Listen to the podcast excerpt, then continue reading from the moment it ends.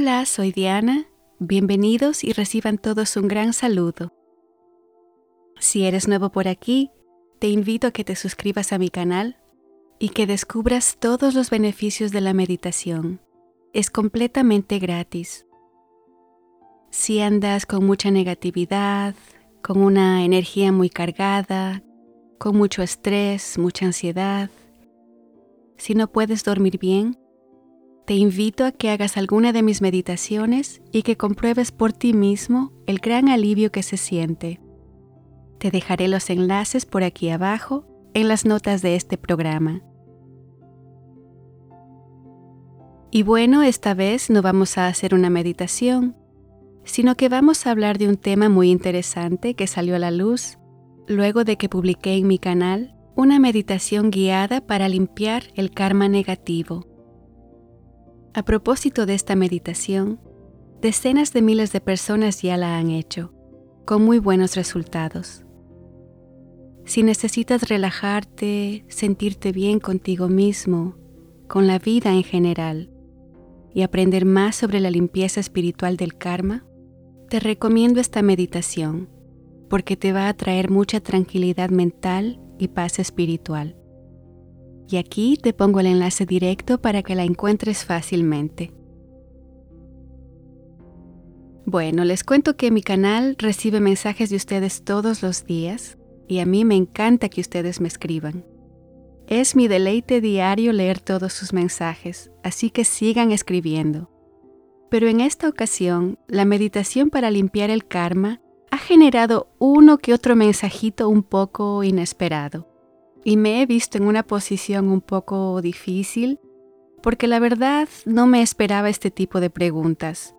Y es que no son preguntas fáciles de responder porque tienen que ver un poco con la religión.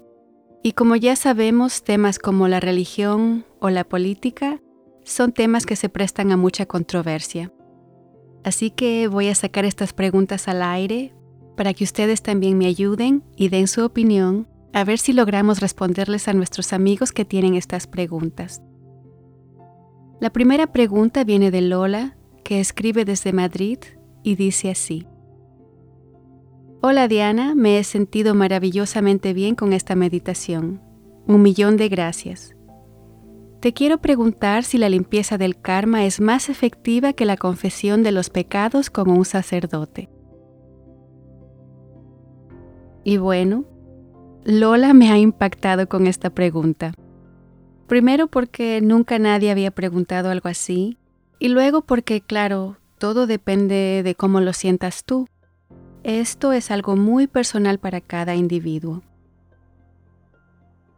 La confesión es buena para el alma, dice un proverbio escocés de mediados del siglo XVII. Y para informarme más sobre el tema de la confesión de los pecados, me tocó investigar un poco. Resulta que varias de las principales religiones del mundo estarían de acuerdo. Existen versículos en la Biblia, el Corán y la Torah que hablan de la importancia de confesar los pecados y recibir el perdón de Dios. Lo que varía según cada religión son las maneras de obtener este perdón. Algunas religiones distinguen entre pecados graves y pecados leves. Algunas dicen que debes confesar a Dios a través de un sacerdote, mientras que otras exhortan a llevar las confesiones directamente a Dios. Cada religión define según su criterio lo que constituye un pecado. Y el tema se vuelve aún más complicado porque dentro de muchas religiones existen múltiples ramas o denominaciones que no concuerdan entre ellas sobre los pecados y la confesión. En el catolicismo, por ejemplo, que representa más o menos solo un 21% de la población mundial, los sacramentos y la tradición de la Iglesia están muy bien definidos. La confesión es un sacramento obligatorio para obtener el perdón de Dios. Son cosas que cualquier buen católico no se atreve a dudar o a protestar por no pecar o por no caer en la herejía. Los católicos aquí sabrán comprender esto muy bien. Pero ¿sabían ustedes que en los primeros siglos estas confesiones se debían hacer en público?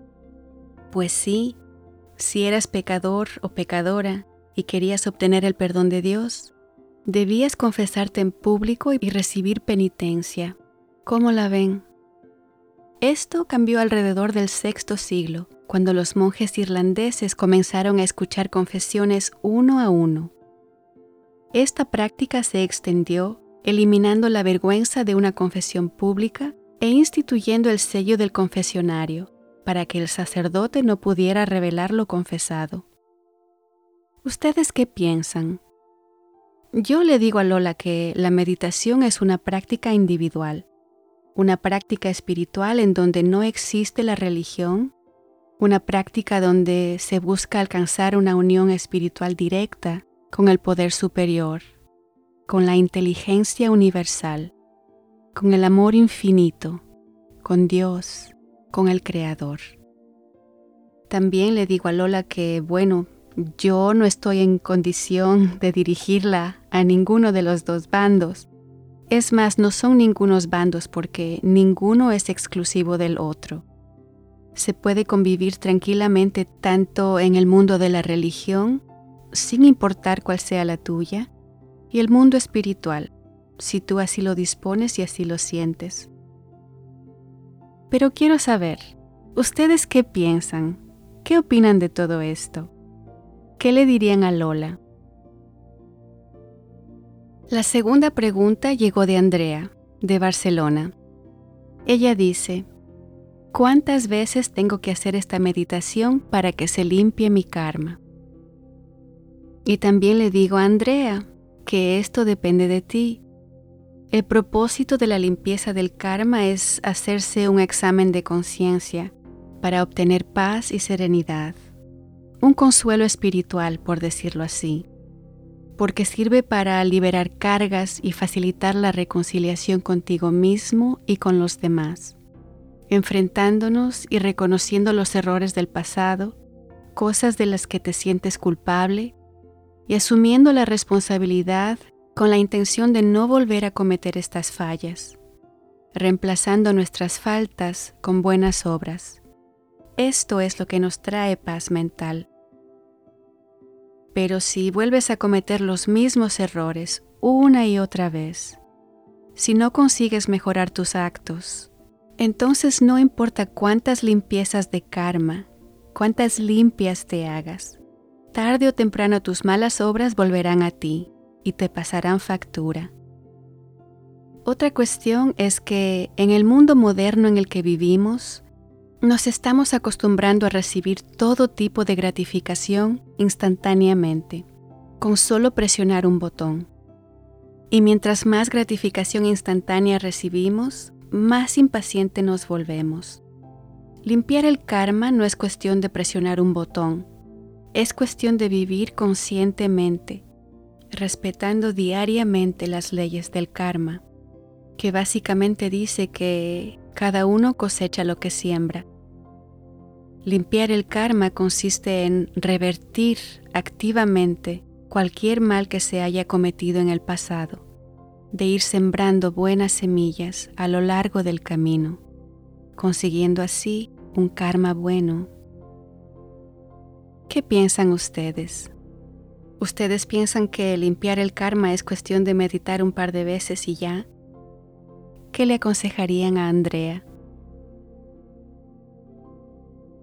Otra pregunta llegó desde Nuevo México en los Estados Unidos y viene de Clara. Ella escribe, ¿Seguiré recibiendo karma negativo incluso después de confesar mis pecados? Esta es otra pregunta que me hizo notar que de una u otra forma el acto simbólico de purificar el espíritu, de limpiar el karma a través de la meditación y las visualizaciones, se asemeja en cierto modo al acto religioso de confesar los pecados. En la religión, el acto de confesión es el vehículo mediante el cual podemos ser consolados en nuestra culpa. Y es que la gran mayoría de los seres humanos, y no digo todos porque existe una pequeña minoría que no siente remordimiento por nada, pero la gran mayoría tenemos la necesidad de purificarnos, de limpiarnos de cargas y remordimientos. Por eso a lo largo de la historia hemos creado celebraciones, tradiciones y rituales que facilitan el acto de contrición y conducen al arrepentimiento de los males cometidos.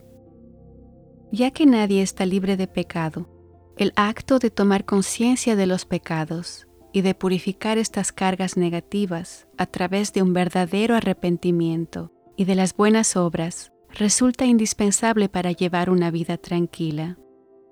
Pero limpiar el karma no se trata de simplemente confesar los pecados. La gente puede confesarse y luego actuar mal nuevamente.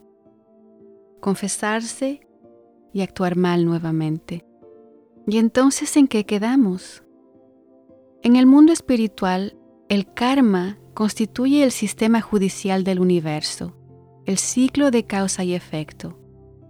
Al comprender que el boomerang kármico es parte del plan divino de la vida, que no es más que un gran maestro que enseña cómo tus acciones impactan a los demás, y que el propósito espiritual del karma es hacer evolucionar tu alma entonces nos damos cuenta que, como dije ya anteriormente, limpiar el karma no es cuestión de presionar un botón, de confesarse y ya. Es cuestión de vivir conscientemente, enmendando errores y respetando diariamente las leyes universales del karma. Entonces, lo importante no es el medio o el vehículo que se usa para purificar el espíritu, ya sea meditando, o siguiendo las reglas preestablecidas por alguna religión, o cuántas veces te purificas, o si con esto basta. Lo que realmente cuenta y lo que genera una evolución real del espíritu es cómo te manejas después del acto de purificación. Importan tus hábitos y tus actitudes ante el prójimo y ante la vida. Eres tú mismo quien limpia o daña tu propio karma. Queridos amigos, es todo el tiempo que tenemos hoy. Gracias a Lola, Andrea y Clara por enviar sus preguntas. Espero que este programa haya ayudado a aclarar sus dudas. Yo sé que muchos de ustedes tienen opiniones y sugerencias, y les invito a compartir su voz en la sección de los comentarios aquí abajo. Y si te gustó este video, dame un like, un pulgar arriba, que así me ayudas mucho. Soy Diana, un abrazo y hasta la próxima.